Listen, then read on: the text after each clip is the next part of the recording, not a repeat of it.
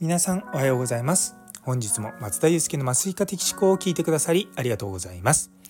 この放送は無痛分娩や酸化麻酔を中心に医療ビジネステクノロジーなどのいろいろを毎朝6時に発信していく番組となっております。本日はクラウドファンディングは信用の証ということをテーマにお話ししたいと思います。よかったら最後までお付き合いくださいそしてスタイフフォローまだの方この機会にぜひよろしくお願いいたしますこのお話聞いて面白いと思った方からのコメントやいいねのほどもお待ちしておりますので、ぜひよろしくお願いいたします。というところで、クラウドファンディングですよ。あの昨日の夜の部でちょこっと触れたんですけれどもあの国立科学博物館のクラウドファンディングは僕は先ほど見たところではですねなんと もう笑っちゃうぐらいお金集まってるんですよ4億3,000万集まってるんですよね。でもう1日2日でこんなにお金が集まるのかってすごいなと思うんですね。でクラウドファンディングってあの私も以前実は私が主催したわけじゃないんですけれどもあの一緒に仕事させていただいている LA ソリューションズの入駒先生という先生と対談する時にあの入駒先生の方がいやこの運営資金をクラウドファンディングで集めましょうって言って今回のまあ、科学と同じクラウドファンディングのプラットフォームであるレディー4っていうところで集めたことがあるんですね。でまあそれもまあなんとかあの、まあ、目標金額に到達したりとか、まあ、そういったことがあったんですけれどもこのクラウドファンディングっていうのとじゃあ科学博物館に直接寄付するのって何が違うのって多分思う方もいらっしゃると思うんですよね。で多分あでもともと科学の方はもちろんその寄付っていうものを受け付けますっていうことをやってたんですね。でもそれでこんな4億3,000万なんて今までも集まってなかったと思うんですよ。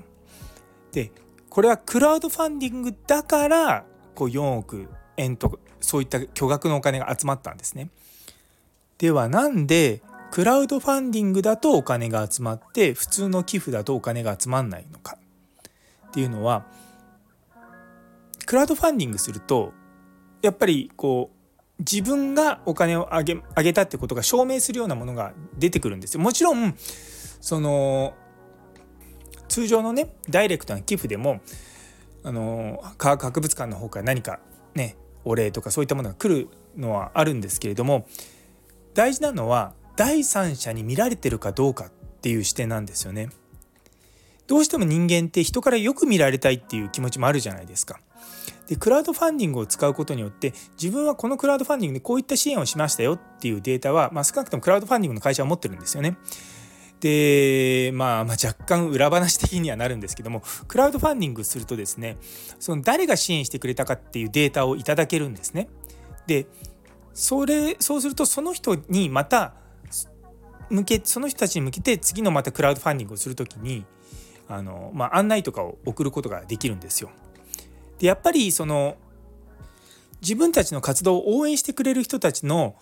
こう連絡先とかそういった情報っていうのはすごく価値があるものなんですね。でクラウドファンディングをやるっていうことはお金を単に集めるということだけじゃなくて自分たちの活動に興味を持ってくれる人っていうことをこうあなんていうかこう抽出することができるんですよ。いやだからこのクラウドファンディングをするっっていうこと自体は単にお金を集める以上に自分たちの支援者っていうものを浮き彫りにしてくれるっていう構造があるんですね。でそういうふうに聞くとなんかその中に入りたくない？なりません？その科学博物館の支援をした人たちっていうところの、まあ、そういったまあコミュニティって言い方変ですけれどもそういったグループに属する人間でありたいっていうふうに思う人が出てくるんですよ。でやっぱりやっぱりですよ。自分が何かこう社会にいいことしたらまあ人間なんで褒めてもらいたいんですよ。でもじゃあ僕があの科学博物館にこういくらいくら寄付しましたっていうことを自分で言ったら逆に恥ずかしいじゃないですか。俺こんなのやったんだぜみたいなちょっとどやってるような感じでもそんなみんなやってるよっていうようなことだったりとかするとだ自分では言いたくないでも誰かには知ってほしいっていう時にまあもちろんね足長おじさん的に陰ながら支えるっていう姿はすごくかっこいいと思います。ただ一方でやっぱりこの人のおかげでなんのうちは、まあ、あの時助かりましたっていうふうに思えるようにするっていうのもまた同じように大事なんですよね。で今回のそのクラウドファンディングのプラあのリターンの中の一つにやっぱりネームプレートをつけるっていうのがあるんですよ。で僕も若い時にそんなとこに名前なんか載っけたってとかねなんかよくお寺とかに書いてあるじゃないですか。でもそういうのってまあまあ年とともにって言い方変なんですけどやっぱ自分が応援したものを証明したいっていうか、まあ、応援したんだよっていう証拠を残したいっていう気持ちなんだと思うんですね。でこれはもう昔から日本なんか特にそのお寺とかにあるじゃないですかご奉納したお酒どこどこの企業からいただきましたってやっぱそういう文化はそもそもあるわけですよ僕らには日本人には。だからこういったクラウドファンディングがまた外から見えるようになってくるっていうような感じになるといいんじゃないかなというふうに個人的には思います。いやでも本当に今回の科学博物館の2日で今4億ちょっともうどぎも抜かれますよね。で支援者も、ま2万6,000人ってなってくるとやっぱり支援したくなるじゃないですか。私もそうですよ。で、そう、昨日の、その、カードが、カードが止まったっていうか、その、サイトがダウンしたのもあってですね、今、ちょっと止まってるんですけども、そう、あの、やっぱ支援したいですよ、正直。だってみんながやってんだもん。だって日本人のさね、うちの2万6千人の人が、やっぱ支援してるって、それすごいですよ。やっぱそのうちの仲間になりたいなっていう気持ちは多分誰しもあると思うんですよね。なのでまあそれもこれもでも科学博物館だからなんだと思うんですね。同じようなその国立なんとかでも例えばなんだろうな国立病院とかね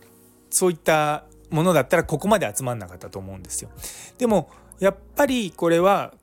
科学の人たちだけでやってたらここまでのある意味こうミームっていうんですかねこういわゆるブームみたいな感じで何ていうかこうノリって言い方変なんですけどもそういうのがあるそういう、まあ、表現があるんですけども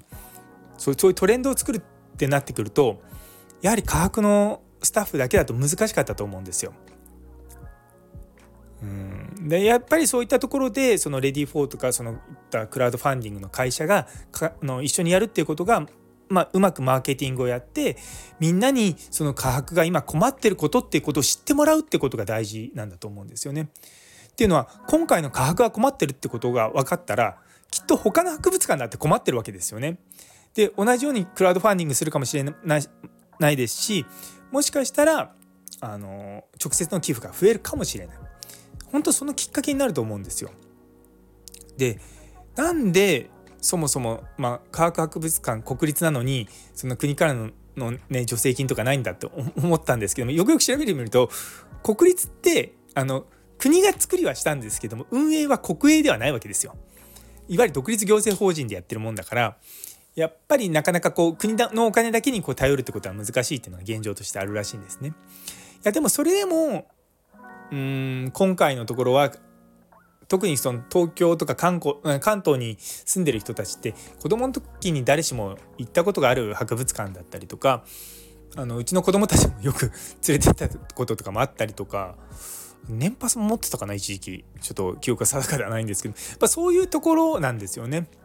やっぱそういったものがなくなってしまうっていうのはやっぱ国としてはすごい損失になってしまうっていうふうに思うとそこはやっぱ国民が何とかしたいなと思うんですよね。だから例えば極端な話今回の件をあの国が言っちゃダメなんですよ。国が例えば国立博物館がこうこうこうなんで皆さん国の国立博物館に寄付をお願いしますみたいなこと言っても多分みんななんでそんなこと言うんだったら国がお金出さないんだよっていうところで終わっちゃったと思うんですよ。でもそれがやっぱ当事者である国立技術博物館の館長とかが出てきて今こういうふうにやってね電気代が高騰してうちはこんなふうに困ってるんですでそうなってくると今までのものがちゃんと保管できないんですっていうようなことをやっぱりこう伝えるっていうことがすごく大事だと思うんですよ。でなんでこれの実はあのストーリーを作った人がいるわけですよ。ね、なんでそれが今回のすっごく大きなムーブメントになったんじゃないかなと思っております。なのでまあ私もね将来的に研究とか自分のまあやりたいことのことに関してまあおそらくどっかのタイミングでクラウドファンディングはやると思うんですけどまだまだ多分皆さんから信用が溜まってないんですよね。なんでやっぱりそのためにはで自分が提供できるものを提供したりとかそういったことを一つ一つ積み上げてやっていくしかないかなと思って、まあ、日々日々こういうふうに活動をしております。なんかちょっと歯切れが悪い感じになっちゃいましたけどもえー、最後まで聞いてくださってありがとうございます。それではさい、あのー、最近の恒例になった、あのー、昨日の日本における救急医療の複雑さにコメンあのいいねをくださった方々のお名前を呼び上げます。さやもさん、もみじさん、中村先生、ティーママさん、モニさん、ちびまるさん、ノエルさん、ラグビー先生、フラット先生、みかんの葉っぱさん、じゃじゃるまるさん、姉そうに先生、岡プラスさん、どうも皆さんありがとうございました。またちょっとこれを励みにですね、頑張っていこうと思います。それでは皆様にとって今日という一日が素敵な一日になりますように。それではまた明日。